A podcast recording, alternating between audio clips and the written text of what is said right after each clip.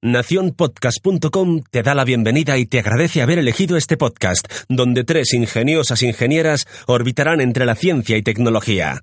Houston, ellas son Noelia, Elisa y Elia, pilotando Ondas Mecánicas desde Radio UMH. Despegamos.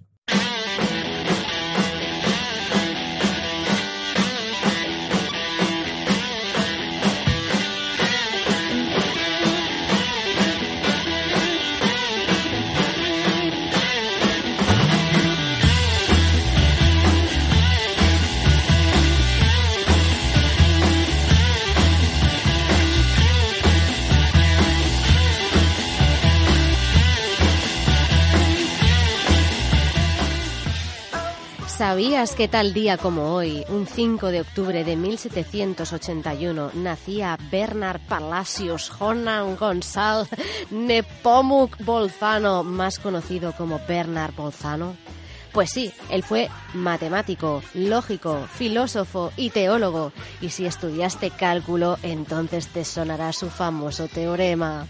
El teorema de Bolzano. que te la agarra con la mano. Madre mía, ¿cómo estamos? Y practicando trabalenguas en el primer programa de la temporada. Mm, ¡Qué valiente! ¡Qué valiente!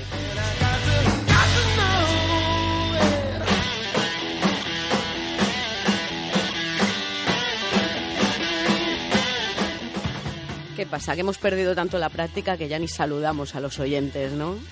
Pues, pues sí, pues sí. Pero bueno, es que ya estamos de vuelta desde el 18 de mayo sin pisar este maravilloso estudio. Estoy, estoy des desentrenada. Ya te veo, ya te veo. Pero que tenemos que decir a los oyentes que estrenamos nueva temporada con nuevos temas y nuevas secciones. Y esperamos que os quedéis con nosotras porque somos Ondas Mecánicas y hemos vuelto con las pilas muy, pero que muy cargadas.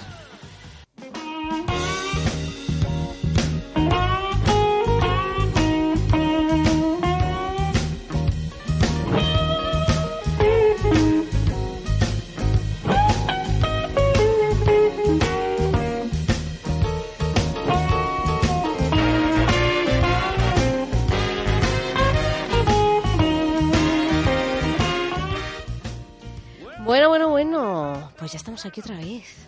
Sí. Hacía mucho tiempo. Hacía mucho tiempo. Y bueno, hay que decir que vamos a hacer un poco, un poco repaso, ¿no? Porque estamos de vuelta. Este programa no lo hemos dicho, pero se llama Volver. Madre mía, qué bonito, ¿eh? Volver. volver con la frente marchita. Era algo así, ¿verdad? Sí, sí, sí. Era algo así, pero, me, pero bien. pues nada, seguramente la gente se esté preguntando a aquellos que nos siguen, esos fieles seguidores, followers. Nuestra familia, ¿no? Nuestra familia y amigos. Que nos falta, nos falta nuestro, nuestra tercera pata de la, de la mesa, del Sí, taburete. bueno, Estamos de la a mesa- dos tercios. Estamos a dos tercios. Dos tercios. Así que nada, pues sí, echaremos de menos a Elisa. En esta temporada va a venir puntualmente y eso esperamos. Así que nada, que, que cuando esté por aquí ya escucharéis su dulce voz. Pero bueno, vamos a hacer un poquillo un repaso porque han pasado muchas cosas desde ese 18 de mayo que dejamos la radio temporalmente cerrado por vacaciones. ¿Y qué hicimos? Porque al día siguiente ya teníamos evento. Pues mira, por cierto, ahora eh, cosas que hicimos, aunque el programa sí que lo tenemos subido en lo de UMH, Sí. en Evox, en Nasty, porque me quedé sin internet y sigo peleando con el tema. Exacto, nos queda por ahí. El último programa está, colgan, está colgado. Colgado. Sí, colgado, Colgado total. con pinzas. Con pinzas. Bueno, eso que lo que decía Noelia, que está en Radio UMH, pero hay otros mm, sitios que, que mm, que debería de estar y no está. Pero bueno, algún día Mea cuando, culpa. cuando el internet vuelva a casa de Noelia, Sí, eh, creo que... ¿Lo ves? Volver, volver. Volver, volver. Creo que la semana que viene volverá. Esperemos, cruzaremos los dedos. muy bien, muy bien. Pues nada, eso vamos a hacer un breve resumen para situarnos un poco en el tiempo, que a mí esas cosas me gustan. Y bueno, pues contar que en junio, ¿en junio qué hicimos? Eh, yo me fui a hacer el Camino de Santiago. Qué bueno. Yo es que, claro, está, es que no he tenido verano. Es que ya, está estudiando. es- a la gente sí, no le importa nada, pero yo lo cuento porque es que no estoy ni morena. ya. Y eso que tenemos playa Doy aquí. fe, Vamos, estás más blanquita que la pared. Sí, sí, pues estoy en mi estado natural. Pero bueno, en julio, venga, vaya, que en julio sí que hicimos cosas y participamos en, en el estado de podcasting en España, que es una especie de reportaje, ¿verdad? De nuestro gran amigo Sune, que lo subió en Nación Podcast, así que lo podéis escuchar. Y bueno, pues ahí yo a- fui, fui a hablar de mi libro. No, yo pues di mi opinión sobre cómo, sobre las, bueno, ya no solamente cómo veo el podcasting en España, sino, oye, pues esas ventajas que tiene el podcasting. Así que, bueno, pues eso, que si queréis dar un vistacito, os metéis en Nación Podcast y cling, cling, pues me escucháis. Pero he de contar que no solamente hablé yo, que me lo he apuntado porque quería yo nombrar a todas aquellas personas que también participaron en esta pues, pequeña opinión o gran opinión, ¿no? Y os cuento, eh, participó Molo Cebrián, que tiene un podcast, bueno, creo que tiene, sí, creo no, tiene, estoy segura, lo afirmo, tiene dos podcasts. Uno que es sobre psicología y otro pues de cultura musical española, así que es muy, muy interesante. Luego también participó Alex Fidalgo, que hace también un podcast sobre entrevistas de todo tipo, entrevista a actores, a humoristas, a científicos, así que también muy reconocido. También participó Carvala, Carvala se llama Sara, y ella tiene, bueno, Creo que ella sí que tenía dos podcasts. Eh, ahora mantiene uno que creo que es sobre eh, moto MotoGP. Ella hizo Sí, algo creo que he visto. Sí, hizo creo un podcast y un blog sobre maternidad blog, y ¿verdad? Y bueno, creo que este lo terminó y ahora está más centrada en el otro. Así que, oye, pues muy interesante también. También participó Lucía Abarrategui, que lo he dicho bien. Y es una experta de la radio. Tiene ahí cosas muy interesantes. Meteros en Twitter, en su. En su bueno, es, tiene como un laboratorio de la radio y entonces hace iniciativas súper chulas. También participó Cristina Mitre, que tiene un podcast también de para correr, o sea, de running para la mujer, sí. orientado al deporte femenino, así que oye, pues también muy chulo. Y por último también participó Elena Merino, que tiene un podcast de Elena en el País de los Horrores, creo que se llama el podcast, que es sobre misterios y cosas así. Ah, sí, sí, sí, ya me suena. Así que Sí. oye, y luego estaba yo, y luego estaba yo, que me sentía importante. Es que eres importante. Sí, bueno, sí, sí, bueno, mi madre me lo dice siempre, y mi padre también. Pero bueno, con esta, con esta breve, con este breve resumen de vacaciones, de volver, pues que también queríamos contar que, oye, ah no, espérate, espérate, que me he quedado, que te has saltado que me he quedado en julio, que me he quedado en Ah. julio, bueno, en agosto, Y, en junio no has contado nada. en junio, ¿Qué pasó en hogueras. En hogueras. Mm, ¿Qué pasó? Dímelo. ¿No estuvisteis en la mascleta mientras yo estaba andando Es en el camino de Santiago? Es verdad que Que estábamos yo me lo a- perdí con Es- la UMH. Qué bueno, sí, sí, tienes toda la razón. Estamos ahí en Radio UMH, en plena Plaza de los Luceros, en plena mascleta. Tengo que decir que a mí me dio envidia en la posición. Ya, yo sé que a ti eso te, Eso me mola, pero es que era la única fecha que tenía para... Pues es que te reventaba, ¿eh? Es que la mascleta final, esa, el, el Es que eso es lo que mola, que, que digas, se me va a salir el corazón de la caja. sí, sí, pues Sí, literal, yo, yo ¿eh? necesito poner el hocico en primera fila. Ahí, oler a- Ahí, oler a chamusquina. Mira, yo te digo una cosa, a mí me gustan, pero eso sí, yo lo vi en el toldito ese así que me daba la sombra. Estaba todo el mundo ahí chicharrándose ahí con los vestidos, ahí sudando el maquillaje. Y yo, no, déjate, yo estoy abuela. Vamos, a mí si me deja encender el señor Pirotecnic, ¡buah! me emociono, me emociono y quemo Alicante. Pues bueno, eso, junio, julio lo de estado de podcasting, en agosto, bueno, cerrado por vacaciones, absoluto, ¿no? Tú te fuiste por ahí, luego nos Sí, cuentas cosas, ¿verdad? sí, sí. cosas científico-naturales. Sí, Vale, bien. historietas para no dormir. Qué bien, qué bien. Yo nada, yo estudiando como una estudiante. Iba a decir una palabrota, pero no. como una estudiante. Una buena estudiante. Y luego, ¿qué más? En septiembre hemos sido, las ondas mecánicas, hemos sido seleccionadas como finalistas ¿Sí? en los premios de Asociación Podcast, que yo estoy que me muero también. Ya, Y esta no me noche, esta noche, Esta 5 de octubre, 5 o 6 de octubre, Que tenemos que salir volando Claro. para Madrid ahora mismo. porque el 5 de octubre son las JPOT en Madrid y vamos, que no nos lo vamos a perder. El año pasado pasamos así de refilón, sí, pero, pero, este no año lo aprovechamos nada. Así que nada, este esta vez ahora cogemos carretera y manta y vamos para allá. Calentando ya motores. Sí, qué ilusión de ver a todo el mundo. Y bueno, y a lo mejor eso nos han dado un premio. A lo mejor, quién sabe. Ay, ay, ay, ay, ay. Mm, qué nervios. ¿Y qué más? Y nada, en septiembre, pues eso, pues aparte de ser finalistas, eh, bueno, que estamos en la sección Ciencia y Salud, que sabemos que está metida así un poco con calzador. Sí, Porque como poquito. tocamos varios palos, pues al final... mm, Es que no sabíamos en qué palo meternos. Justo, justo. Así que, bueno, que no sorprenda a nadie si nos ve por ahí. Que, bueno, de salud normalmente mm, ya de ahí ya no nos metemos en esos berenjenales, yo De creo, ¿no? insalud. De insalud. Salubres. salubres. Y nada, y en octubre, pues nada, pues preparando, preparando el programa. Que estamos ahí pues arrancando. Ya, yo, yo digo que estoy un poquito desentrenada, pero con ganas. poquito. No, no, no, y no lo digo por ti, ¿eh? Lo digo por mí, yo no me acordaba de... Y tenemos que decir el nombre, no me acuerdo, tenemos que...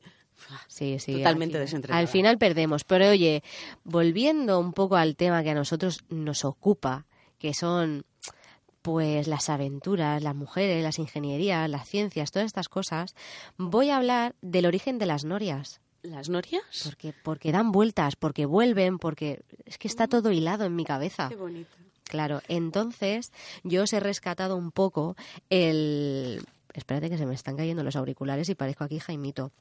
Nadie te ve, no te preocupes. lo sé, lo sé. Solo te vemos nosotras. Pero con eso es suficiente. Bueno, pues las norias. No los molinos ni nada, ¿eh? La historia de la noria. De De, la noria. noria de feria. Noria de feria. acuerdo? Pues lo inventó, lo tengo por aquí, lo tengo por aquí, que no quiero perderme nada. Aquí, el origen de la noria. Y en inglés se llama Ferris Wheel. Ah. ¿Ok? Ok. Ok, Que proviene del apellido de George Washington Gale Ferris Jr., que fue quien lo inventó. ¿De acuerdo? Ahí. Sí, ahí. Dato uno. Y entonces Ferris, que bueno, era de Chicago, estaban ahí, bueno, estaban, eh, estaban en Chicago, ¿vale? El- la noria la querían construir en Chicago. Y todo venía por un poco por ese afán de superarse, los americanos, de superarse la Torre Eiffel. Pero es que la Torre Eiffel tiene 300 metros. Querían superar con una noria la Torre Eiffel. Sí. Pero se quedaron en 80, que tampoco me parece Tampoco poco, es ¿eh? poco, ¿eh? Que de hecho Es era... huevo de pavo. Claro, que de hecho era más alto que algunos rascacielos de Chicago. Así que ya, segundo dato. Tercer dato. Esto se hace en el 1893. Madre mía. Bien, bueno, la Torre Eiffel era de Sí. un poquito anterior, pero por ahí andaba. Y, claro, pues trabajaron Sí, cientos de pero- ingenieros. Pero la noria se mueve. La noria se mueve. Y ahora te voy a dar el dato. Y ahora te voy a dar el dato. Venga, va. Bueno, trabajaron cientos de ingenieros, como os podéis imaginar, porque eso era una gran obra de ingeniería. Y eh, pues se- se utilizaron más de 100.000 piezas. Tú imagínate los tornillos que debe tener y los perfiles que debe tener una noria de 80 metros. Que ahora seguiremos hablando, ¿eh? que ahora nos parece mucho, pero vamos a seguir hablando. Sí, de, envergaduras en en norias. la noria la montan y la desmontan, la montan y la desmontan. Sí, sí, sí. Además tiene que llevar su, Sí, sí. su Sus controles inspección demás, sus reglamentaria por tal. un ingeniero. Luego el noriero, que se llaman así, los norieros, Ah, ¿sí? las lo montan y sí, sí, muy interesante todo. Sí, yo cada vez... Cada Me he vez visto todos los reportajes de norias. A mí me encanta subirme en la noria. La verdad es que me gusta mucho, pero eso sí, siempre antes de subirme empiezo a mirar tornillos. No sé, parece que vaya a ver si el par de apriete es el correcto, cosa que va a ser im- imposible que lo vea, pero yo miro los tornillos. Sí. Oye, ¿tú no me dijiste algo de los tornillos de una feria o Sí, algo? Ahora que estoy yo recordando algo, Sí, sí. sí. cuéntanos, Sí, querida eso fue, amiga. eso fue en un parque de atracciones, pero vamos, mera casualidad, ¿vale? Mera casualidad. Un parque Espera, espera, espera. Historietas de Noé. Sí. un parque de atracciones en Europa. Me voy, a mí que me dan mucho miedo las atracciones en general y las montañas rusas en particular. Me voy con mi primo, mi primo que se monta en todo. Vamos, le das una cuerda, lo tiras y él es feliz. Le da exactamente igual por donde lo lances. Y venga, que sí que nos montamos en la, en la montaña rusa, ¿qué tal? Y además de estas de madera, ¿no? La... Sí, Vale. esta, la que te claquetea la nuca. Y yo empecé a ver la montaña rusa, empecé a ver los tornillos y me di cuenta de que llevaban marcas de fecha de revisión o de par de apriete o algo, ¿no? Iban, iban Ya estabas, estudi- estudiando ya ahí. Sí, sí, me empezó, sí, no, O sea, ya ya eras adulta. carrera, ya tenía la carrera. Me empezó a entrar el sudor frío porque empecé a ver que en unos no me cuadraban con otros, que no sé qué. Ahí en mi cabeza, porque claro, yo no había visto ni planos de mantenimiento, ni planos de la noria, ni, ni nada de nada. O sea, el miedo en sí es el que me hacía a mí generarme en mi cabeza la película, ¿vale? Y claro, eh, convencidísima y con razones de peso, le dije a mi primo que no veía que los aprietes estuviesen correctamente revisados. Pero todo eso te dio tiempo en la cola. Sí, sí, sí, sí, en la cola, antes, antes de que llegásemos y tal, y que no nos íbamos a montar, porque esa atracción sí iba a quedar parada. Y casualidades que se quedó parada. Justo mía. a los de delante Madre- nuestro. Madre mía del señor. Pero fue mera casualidad. Eso en los aviones no te ha pasado, ¿no? No, y me dan pánico también. Bueno, pues siguiendo con la historia de, de Ferris, eh, construyó su noria de 80 metros con 36 cabinas en las cuales cabían 40 personas por cabina. Madre de Dios.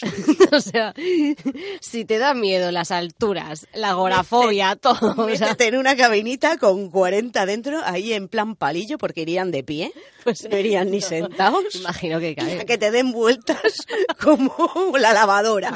Calla, calla.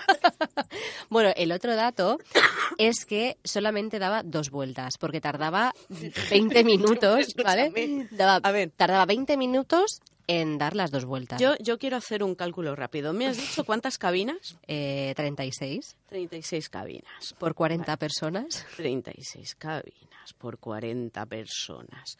Vamos a ponerle... Venga, los vamos a poner gorditos a... Ah, el todos, peso. ¿no? Claro. pues, 70. 70, bueno, eso ya no son Contando gorditos, que una se- media. se suben 70. niños. 70. Madre de Dios, no pensarlo, no, no, no, no, no, y esto Bueno, en mil- aguanto ¿En mil cuánto? en el 1893, ¿de acuerdo? Pero, pues la, La de- metálica, ¿verdad? la demolieron, pues sí, mm, vamos, no era de palo, no, para palo de, de lado ya están los puentes de la UMH, ¿eh? Vale. Pero eh, en 1906, la, con 90 kilos de dinamita, 90 kilos, ahí, pumba, la De demolieron. No sé por qué, porque no he llegado al kit de la cuestión, pero vamos, que se la quitaron de encima. Pues me has dejado intrigadísima. Sí, tendremos que ahondar en el tema. Mm. Pero actualmente la noria más alta, bueno, esto es de 2015, así que a lo Sí, a lo mejor, mejor hay alguno que ha ganado. alguno ya. de Dubái o alguno de estos Sí. seguro que la ha superado. Sí, sí. Pero bueno, en 2015 la noria más alta era la de Las Vegas, la High Roller, o Roller, No me monta. y mide 167 metros. Ay, puede ser que en esa te den de comer. Pues mira, lo mínimo que pueden hacer es darte de comer y una bolsita por si acaso. Por si acaso, para que no des de comer al resto, ¿no? ¡Qué asco!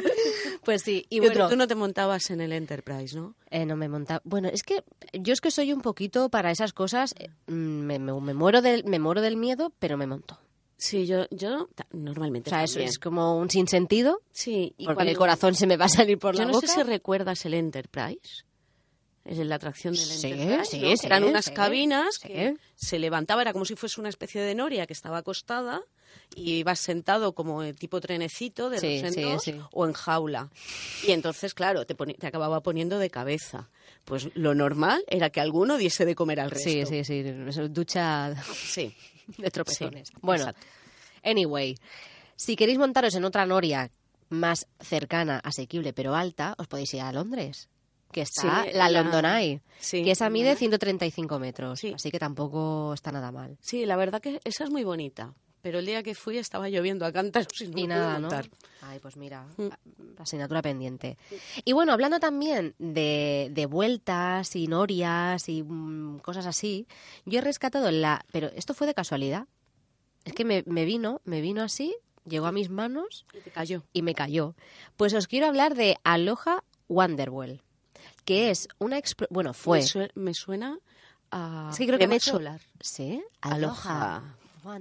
Bueno, eh, creo que puede ser que le hayan hecho una película. ¿Ah, sí? pero tampoco estoy segura. Esto es, es un programa de rigor absoluto. bueno, Aloha era exploradora, cineasta, aviadora y dio la vuelta al mundo con 16 años Con 16 años. en un Ford. Escucha, si no me dejaban irme al barrio de enfrente con esa edad. Pues Aloha dijo Aloha. aloja. Al- por Aloha sola, ¿no? ¿O qué? Pues adiós. Sí, sí. Pues además que está registrado en el libro Guinness, Guinness. de los récords. Y es que se recorrió todo el mundo. Creo que hizo, hizo varias expediciones, ¿eh? Pero una la hizo por Europa, que se recorrió toda Europa. Luego también la hizo ya luego por el mundo. Por eso lo de cineasta, porque claro, utilizó todo su bagaje exploratorio para realizar películas muy chulas. Qué guay. Sí, y además si tenéis curiosidad, es que si metéis Aloha Wonderwell, es que sale su página web con todo, con todos los detalles de su vida, sus exploraciones y, y aventuras. Mm, yo me he quedado sorprendidísima. Y todo esto, no hemos dicho el año, ¿no? No. Pues todo esto fue en el 1922. 1922. No me quiero imaginar el dolor de sentaderas. Bueno, y además, como curiosidad, hizo todas sus expediciones con la marca Ford, con coches Ford. Coches Ford. Sí. Sí, yo, yo con un Ford de 24 años me fui de Alicante a Valencia. ¿Y qué? Una- ¿Llegaste? Mis, mis primeras vacaciones y sí, llegué con las sentaderas que ni te cuento. Pues nada, pues yo creo que con Aloha vamos a despedir mi sección. Muy bien.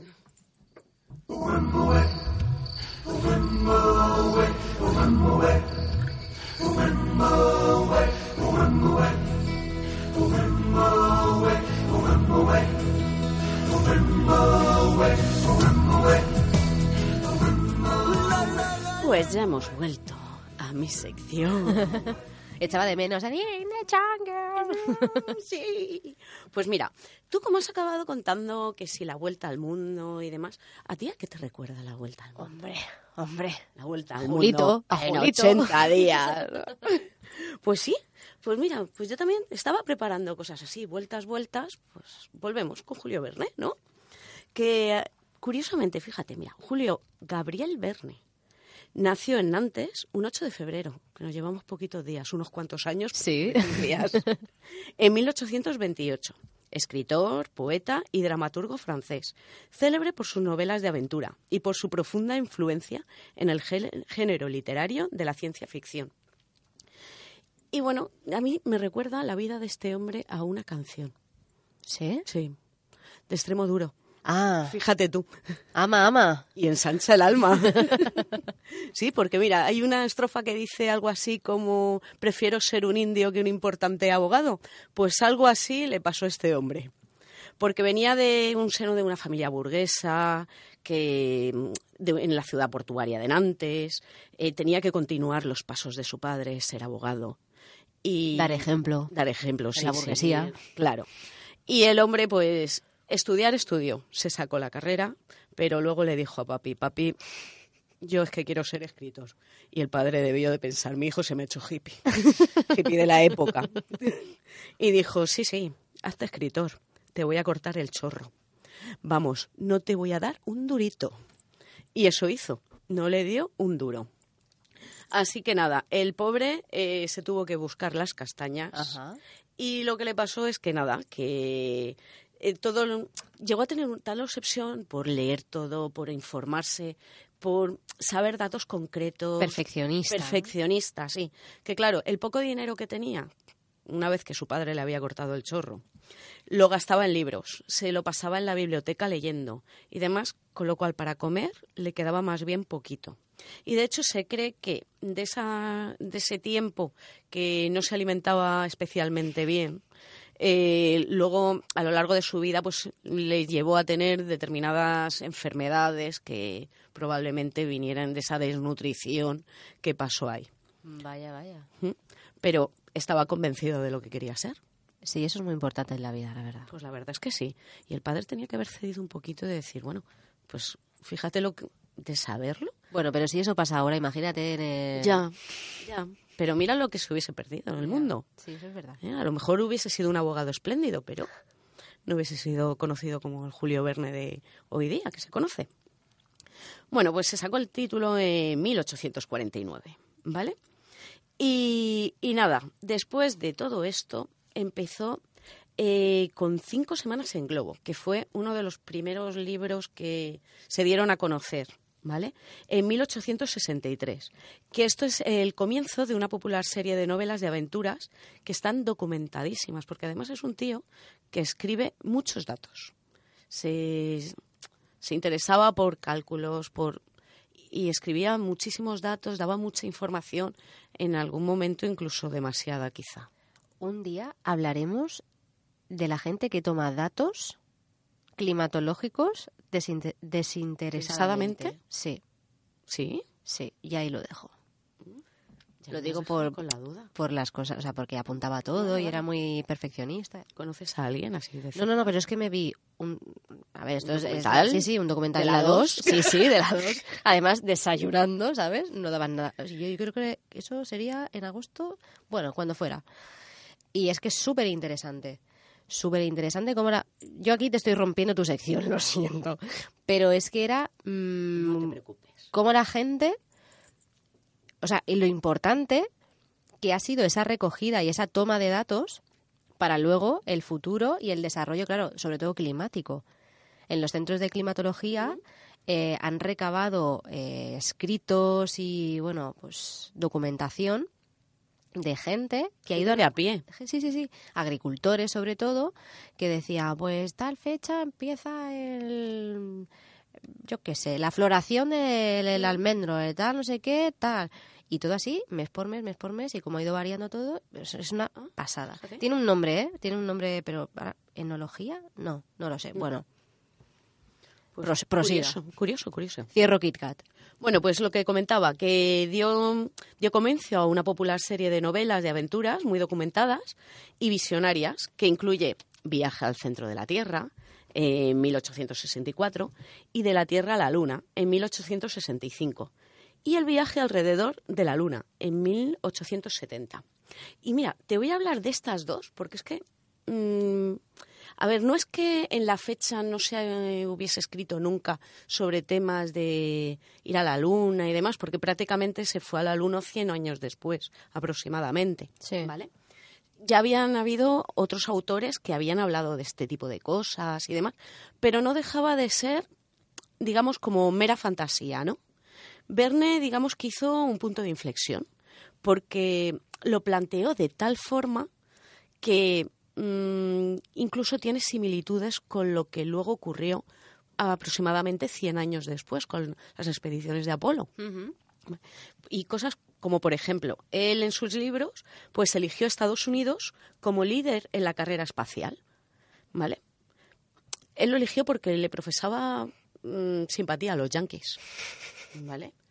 Eh, le guardaba quizá cierto rencor a Alemania o cierto rencor a algún otro país de la Unión Europea, que era una potencia, que eran potencias buenas, pero en mm, su libro pues eligió que fuese Estados Unidos el que Pero luego, por ejemplo, mira, él en su libro, eh, digamos que lo manda como una especie de cañón. Quieren hacer un cañón, que va a ir, se va a lanzar hacia la luna y demás. Luego acaba llevando una tripulación tres tripulantes.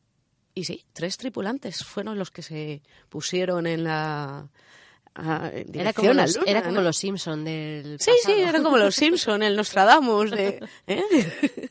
bueno, pero hay determinadas cosas que es de pensar un poco de que quizá hiciese algunos cálculos y otras que probablemente acertase por pura chiripa. Oye, y otras cosas que fallaría tremendamente, sí. ¿no? que no han tenido que ver en absoluto nada con la realidad. Al fin y al cabo pensemos que esto era un libro ¿no? de ciencia ficción, pero el tío le quería dar un matiz Riguroso. Sí, riguroso, todo lo riguroso que pudiese darle en su época, ¿no? Y planteándose cómo ocurriría y por qué iban a ir a la Luna. Pues a conquistar. ¿Tema científico? Pues tema científico sí, pero mm, ideología quiero conquistar algo. Y al final eso es lo que ha movido más que la ciencia, el querer conquistar, por desgracia. Mm, lucha de territorios. Sí, lucha de territorios, ¿no? El querer ganar una carrera contra otro país, ¿no? Un poco así. Pero bueno. Y luego otra de las curiosidades es que el, el lanzamiento del proyectil de Verne se realiza desde Florida. Y, bueno, ahora mismo cualquier artefacto que se lance al espacio desde la Tierra hacia la Luna, pues se hará de forma más sencilla eh, cerca del Ecuador, ¿no? Estamos hartos de ver, eh, ha salido desde Cabo Cañaveral, tal cual. Ahora nos parece totalmente lógico, ¿no? Pero para esto, en su momento, Verne debió de hacer determinados cálculos, determinadas cosas, pensar en determinados problemas que se plantearía y al final optaría por algo así, porque además en la época eh, en Florida todavía se estaba luchando contra los indios, así que no era un sitio como lo que hoy conocemos de Florida. ¿Vale? Y luego otra de las cosas era que el cañón de Verne eh, lo, eh, lo, bautizó como Columbia. Y el módulo de mando del Apolo se llamó Columbia. ¿Vale? Pero en, en honor o... Pues, a ver, la segunda parte no sé si fue en honor, la verdad. Él, la primera parte, eh, Verne lo llamó por temas de balística y demás, de unos cañones muy grandes que había y tal, y que se llamaban así, y por eso lo, lo llamó así. A lo mejor lo del Apolo es un poco en recuerdo, quizá o en mención. Es posible, no lo sé. Pero es curioso, ¿verdad? Pues sí, la verdad que sí. Fue un pionero en dar un enfoque científico y técnico del viaje espacial y la visión positiva hacia la ciencia, ¿no? Ver la ciencia como algo positivo que te puede traer cosas buenas. ¿Qué te parece? Pues me estoy, me estoy culturizando aquí como si no hubiese un mañana. Y ahora te voy a explicar por qué he empezado a hablarte de Julio. Cuéntame. Venga, ahora te cuento la historia. Cuéntame. ¿eh? Pues mira, este verano que me he ido de vacaciones y tal, y sabes que soy muy teatrera, lo sabes, ¿no? Sí, sí. Sí, sí. Pues entonces, claro, me llevaba la bichi y a mí me encanta meterme bajo tierra, porque es que es una cosa que parezco una lombriz. O sea, cueva que veo, cueva que voy. Cueva que tal, cueva que voy. Y arrastro a bichi. Y a bichi la verdad es que le mola meterse en las cuevas. Hombre, hombre, si, si lo está mamando desde cría. ¿eh? ¿Cuál fue la primera? ¿Qué tenía? ¿Tres meses? ¿Cuatro? No, yo creo que... es- ¿Seis, bueno, no? La primera fue contigo. La primera cueva de bichi, sí. Bueno, cueva sí, pero yo te digo expedición de bichi. Ah, expedición de bichi. Estaba dentro, Bueno, de, estaba dentro de la barriga. de la barriga. Sí, sí, sí. Además, la barriga ya era. No, Sí, no, hombre. no, no, porque me he ido a hacer el camino de Santiago en cuatro meses. No, no, no. El que se fue casi con ocho, la tía. Seis y medio.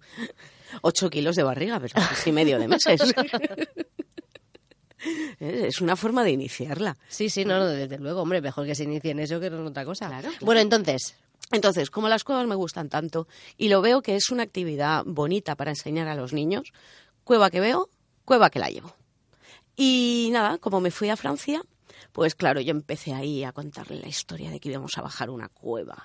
¿eh? Y, claro, porque es que vamos a viajar al centro de la Tierra. Y yo muy werneriana, ¿no? y le iba contando la historia y, oh sorpresa mía, fuimos a ver la cueva de Aben Armand. Bueno, es un pozo natural, ¿vale? Ajá. Fue descubierta por Luis Armand en compañía de Edward Alfred Martel, ¿vale? Que es el verdadero pionero de la espeleología. Que ahora luego te hablaré un poquito de él también. vale. Porque Armand nació en 1854, ¿vale? Y, y, bueno, estaban influenciados por estos libros de Julio Verne de Viaje al centro de la Tierra y demás. La espeleología estaba en pañales, totalmente, en, en aquel tiempo.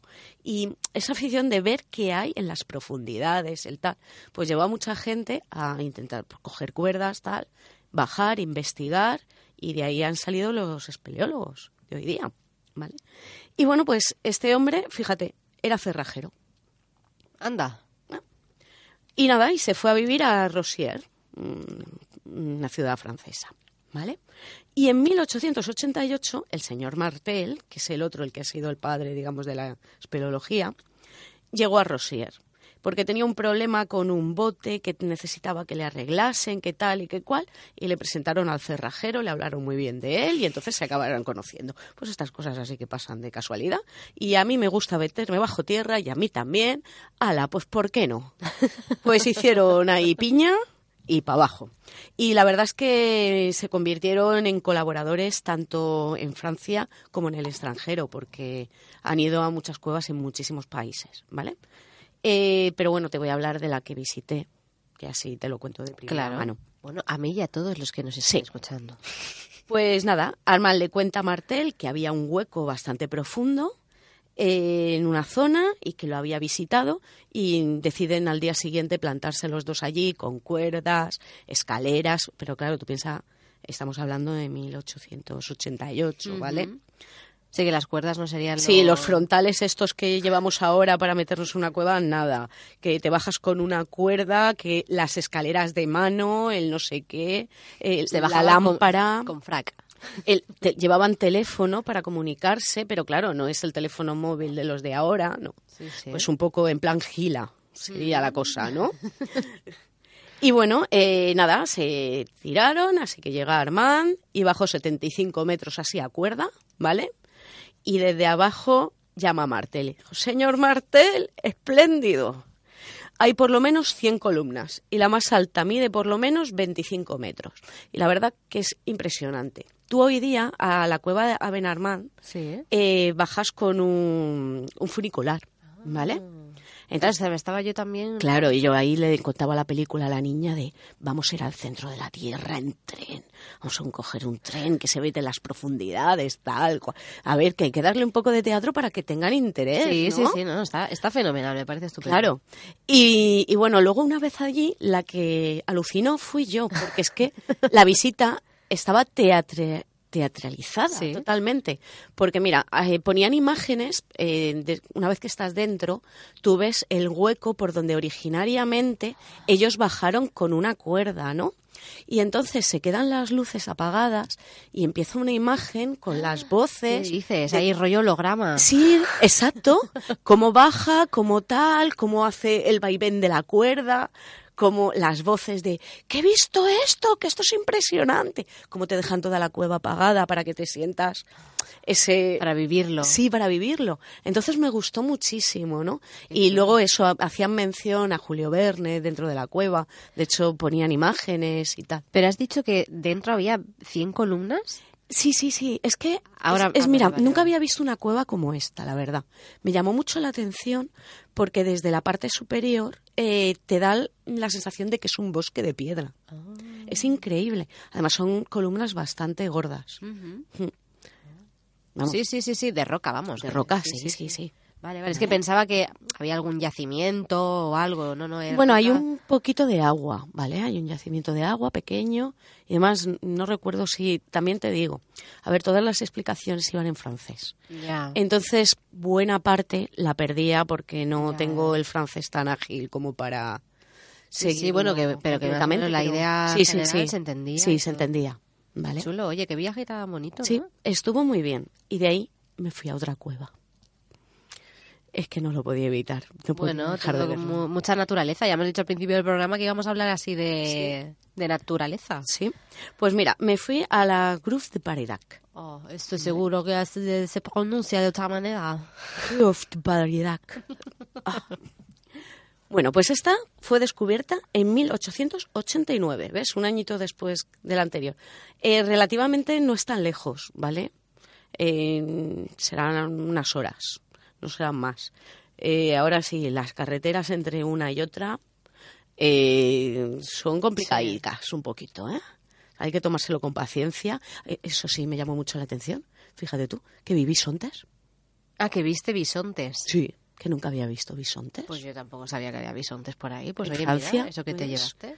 Pues es que luego me he puesto a ver, a, a leer un poco, informarme porque me llamó tanto la atención Sí, que dije, ¿esto Tú te es? lo hacías todo americano.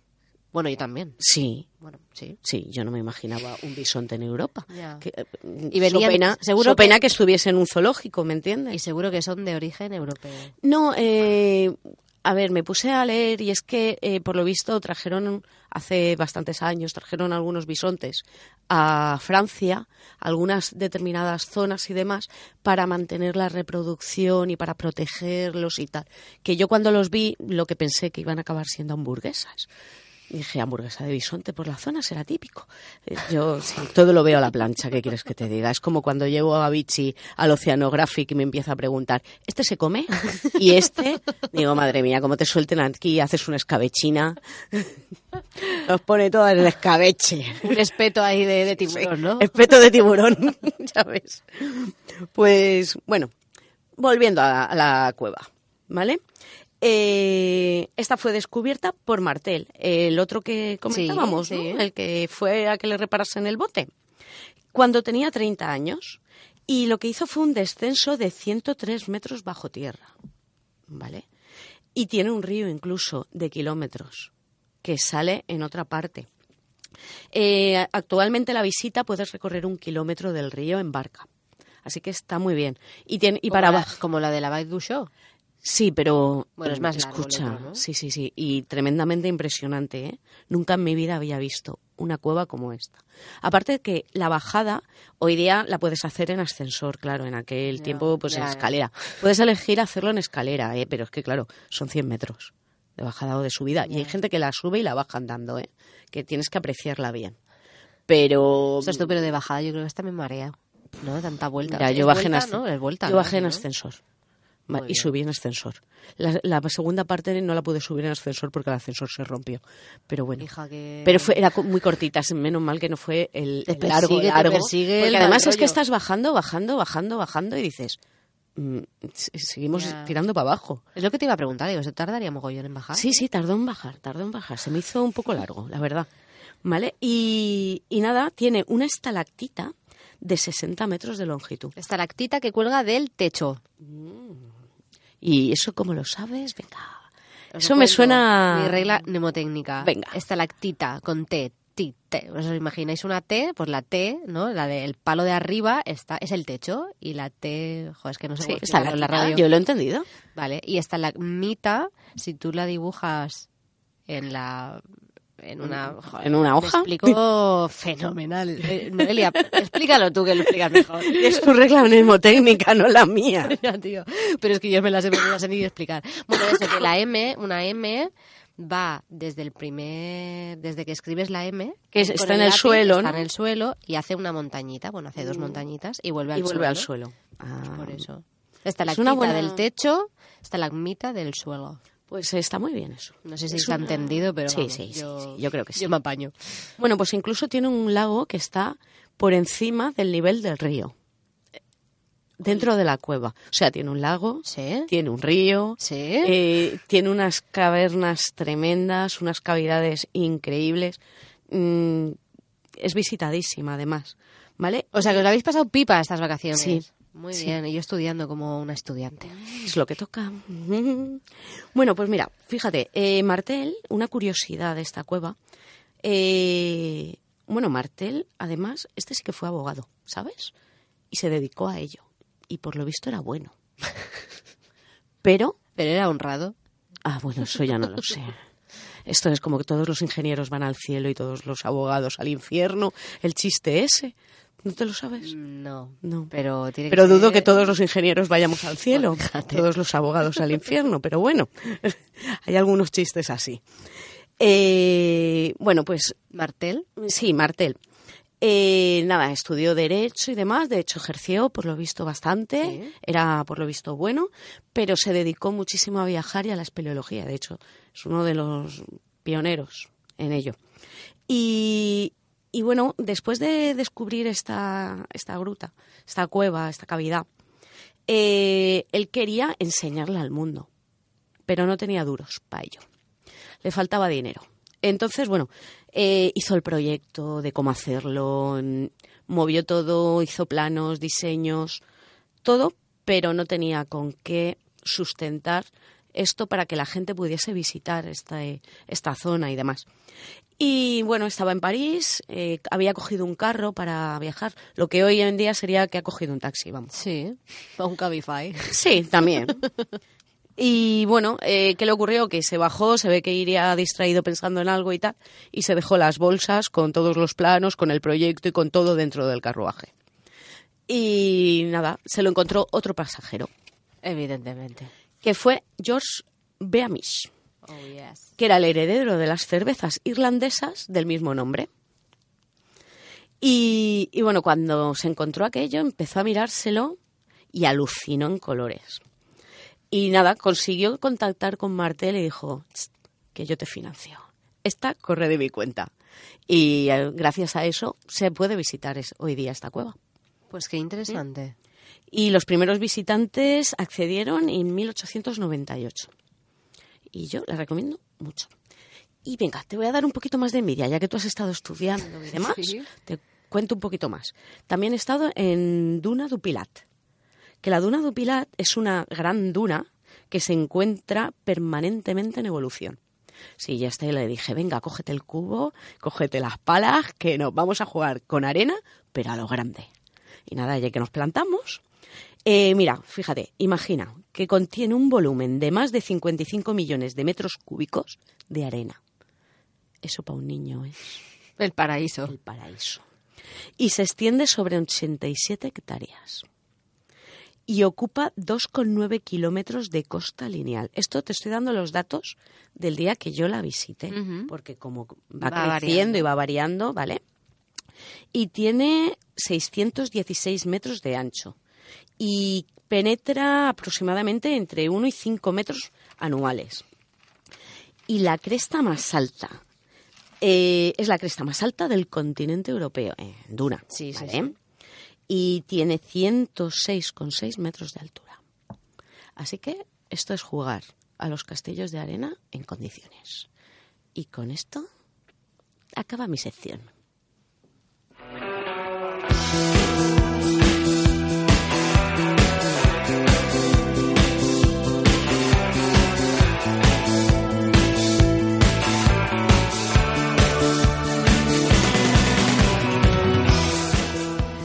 Y una de nuestras novedades de esta nueva temporada va a ser nuestra agenda tecnológica. Ay, sí, novedad, novedad, novedad. Que antes yo creo que lo iba a decir y al final no he dicho nada. No. ¿verdad? Pues No. bueno. Pues nuestra agenda tecnológica, eh, bueno, tecnológica y científica, sí, un poco de todo. Y además que si alguien está organizando algún tipo de actividad, evento, jornada, congreso, lo que sea, por favor que nos mencionen en redes sociales o por el canal que más eh, guste. Guste. y que nada, y trataremos de difundirlo, que de eso se trata Claro. en este podcast, ¿no? Y este programa de radio. Es que Sí. a veces es difícil encontrar eventos que te enteras tarde, cuando ya está hecho. Exacto. Es Entonces, complicado. Vamos, y además que nos da igual que sea aquí en Alicante, que sea en Madrid, que sea en Galicia, que sea en Guatemala. Vamos a difundir todo porque Sí. la ciencia es cultura y es necesario. Eh, bueno, pues venga, ahora sí que, bueno, tenemos que decir que lo que hemos, lo que vamos a difundir es a nivel cercano, ¿vale? Porque nos ha dado más tiempo. Pero bueno, espero Bueno. que, espero que la gente lo disfrute si puede ir. Porque el día 5 de octubre, o sea, hoy, Hoy hay si la muchas gente- cosas. A ver si la gente luego puede ir esta noche, porque en el Clan Cabaret eh, vuelven las noches de ciencia y vuelve con José María López Nicolás y va a ser presentado por Santi, por Santi García Cremades. Es buenísimo. Eh, muy gracioso y muy matemático él también. ¿eh? Sí. Así que bueno, no os perdáis porque puede ser seguramente Además, una charla estupenda. es una forma de mezclar ciencia, conocimientos y una cervecita. Y una cervecita, sí, una, o, o- o una sin, por si no bebes alcohol. También. Luego también en la Biblioteca Nacional de Murcia eh, vuelve también Cienza, que son los diálogos con la ciencia. Y esta vez eh, arranca este ciclo con María Martinón, directora del Centro Nacional de Investigación sobre la Evolución Humana. Y esto es, será el 26 de octubre. Así que si estáis por Murcia, ale, a. Dejaros caer. Y también por Murcia de la- está la Semana de la Ciencia y la Tecnología, que es del 27 al 29 de octubre, ¿de acuerdo? No había información, estaba Está todavía pero el programa no estaba. Así que bueno, Yo si creo os que en breve exacto, si os interesa, poned eh, Semana de la Ciencia y la Tecnología y seguro que sale algo. Y también tenemos que decir que ya ha empezado a marchar el 11 de febrero, la iniciativa 11 de febrero. Que es una iniciativa increíble. Sí, porque además Participamos el año pasado. participamos el año pasado, este año a ver si podemos hacer algo o si no lo haremos aquí en, en Radio MH. Así que bueno, animamos sobre todo a... Bueno, vamos a contar lo que es. Es una Sí. iniciativa que se promueve para conmemorar el Día de la Niña y la Mujer en la Ciencia. ¿De acuerdo? Ciencia, tecnología, todo, todo está agrupado. Entonces se pueden hacer todo el centro educativo, universidad, escuela, colegio, o sea, guarderías, todo, Todo. incluso bibliotecas, eh, Sí, cualquier, cualquier, cualquier local, institución evento, local o lo que sea, porque además creo que en Zaragoza en Zaragoza se hizo en escaparates de, de los comercios. Hicieron el año pasado como Ah, una especie de murales eh, mencionando pues Marie Curie, Ada Lovelace, Heidi Lamar. O sea que muy chulo. Así que si estáis interesados en dar charlas, si sois mujeres, podéis contar vuestra experiencia profesional o hacer una charla que sea de temática científico-técnica o lo que sea, que se promoverá.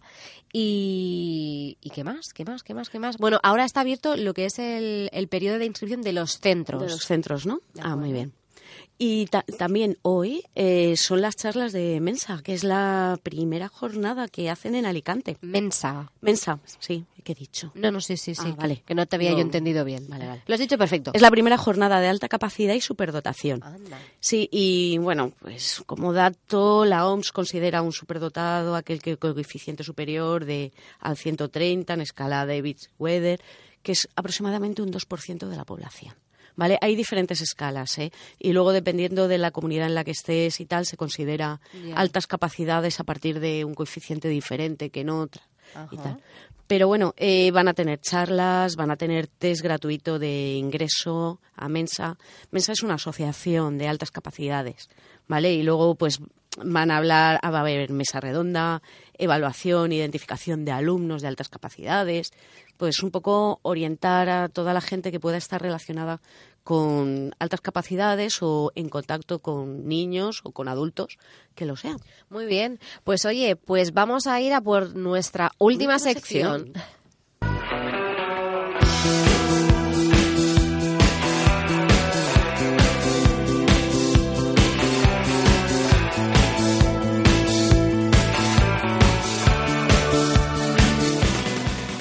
Pues nuestra última sección se llama Serendipia. Yeah. Oh.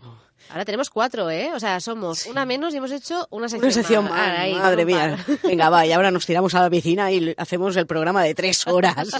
y No, no, no. dormimos a las ovejas. Déjate, déjate. Oye, pues sí, pues Serendipia, ¿no? Lo, lo hemos creado un poco por aquellas cosas que, que vamos a ir recogiendo, que nos han llamado la atención, que pueden ir relacionadas también con el programa en cuestión. Sí, y que no las hemos encontrado así, de forma fortuita. Pues sí, y también como recomendaciones, Sí, ¿verdad? sí, un poquito de Yo, todo. Por ejemplo, tengo por aquí dos recomendaciones que me gustaría hacer a la gente que seguramente ya conoce, pero si queréis conocer a una divulgadora muy, muy buena que se llama Sandra, eh, ella eh, tiene un canal de YouTube recientemente, porque antes estaba en el, en el podcast titulado Porkcast. Que nos encanta. que nos encanta, pero ahora ella se ha lanzado y se ha lanzado a, a YouTube, así que la podéis buscar como la hiperactina, ¿de acuerdo? Que hace vídeos así cortitos sobre, por ejemplo, qué es el gluten, qué es el SIDA, por qué tenemos cáncer. Es buenísima. Y es muy crack. Además, colabora en otro, bueno, colabora, tiene también otro podcast que se llama Tres pies al gato, si no recuerdo mal. Creo que lo tenía apuntado por aquí, pero como no lo encuentro, pues ya lo difundiremos en otro, en otro momento. Pero creo que sí, Tres pies al gato. Y bueno, y también quiero yo eh, recomendar un podcast que se llama La Berrea 89. Sí, tú le- les tienes especial. Sí, Son muy buenos, ¿eh? Es que me gustan mucho. Sí, sí, sí, sí. Y, y creo que los habíamos recomendado por redes, pero no habíamos recomendado. Sí, sí, sí. Sí, también. Sí. O sea, que soy una pesada, ¿no? No, la verdad, a mí me gusta mucho también, ¿eh? Sí, y ellos, bueno, pues tocan temas así de, de ciencia, bueno, de tecnología, Tecnología, series. sí, humor, y sobre todo mu- mucho humor. Ellos es- son de Extremadura, están ahí en la radio y, bueno, también se pueden ver los programas por YouTube. Así que, bueno, pues si no queréis el podcast, pues ponéis YouTube y les ponemos cara a todo el mundo. Sí. Ellos son... fe- eh, lo tengo aquí, es que lo tengo todo apuntado hoy y voy a quedar súper bien. Pero sí, Fernando y Juan, sí. En Radio, en Radio Extremadura. Así que esas son mis, Esas son mis recomendaciones, recomendaciones. sí. Tengo más cosas, ¿eh? Pero bueno, como creo que estamos así justicas... Sí. Ah, pues mira, yo te voy a contar Ah, no estamos justas. una cosita que me pasó en el viaje. Venga. Venga. Me lo voy a meter aquí. Pues fíjate, que me fui de camping. Ya de esto de camping con tienda, no. Ya te vuelves un poco burgués y te vas de camping. De con- bungalow. De bungalow, mobile home, ¿sabes? Porque luego la otra te duelen los riñones y... Pues mira, resulta que, claro, nunca me había ido y te ponen, mm, si no limpias la mobile home, pagas 60 euros y si la limpias, pues no pagas 60 euros. De limpieza. Sí, de limpieza. Y los 60 euros al final pican. Así que mejor la limpias. Que total. Pues curiosidad, que llego en Francia, primer eh, mobile home de estas bungalow, eh, no hay mucho. Yo, sinceramente, pensaba que era algo extendido, no. Lo siguiente, que en todo el mundo hay un mocho. Pues no, había como un palo de estos de fregar barcos, una escoba de estas de fregar cubierta de barco. De eso que, que, que esparce el agua, ¿no? Sí, un cubo sin nada de escurridor ni nada de eso. Y poco más había allí. ¿Y esto qué tiene de científico? Pues mira, escucha, que luego me fui al segundo camping y me volví a encontrar lo mismo. Y entonces ya como tengo una compañera que se llama Anne, hola Anne, que es francesa, ya le escribí un WhatsApp y le dije, escucha, aquí en Francia, ¿cómo se friega el suelo? ¿Por qué no encuentro la fregona, la bendita fregona? Me dijo, es que lo que tienes es el lave-ponche. No sé si lo estaré pronunciando bien. Seguro que sí. ¿Qué es? Que tú había un trapo, ¿vale? Que yo usé ese trapo para limpiar la mesa, los cristales, vamos, me faltó secar los vasos. Qué asco, qué asco. Pues ese, Lo estoy ese viendo, lo estoy trapo, viendo. Sí, lo estás viendo, ¿no? O sea, el, el palo de fregona, bueno, el palo que no es de fregona, el cepillo de fregar barcos, Sí. digamos. Sí.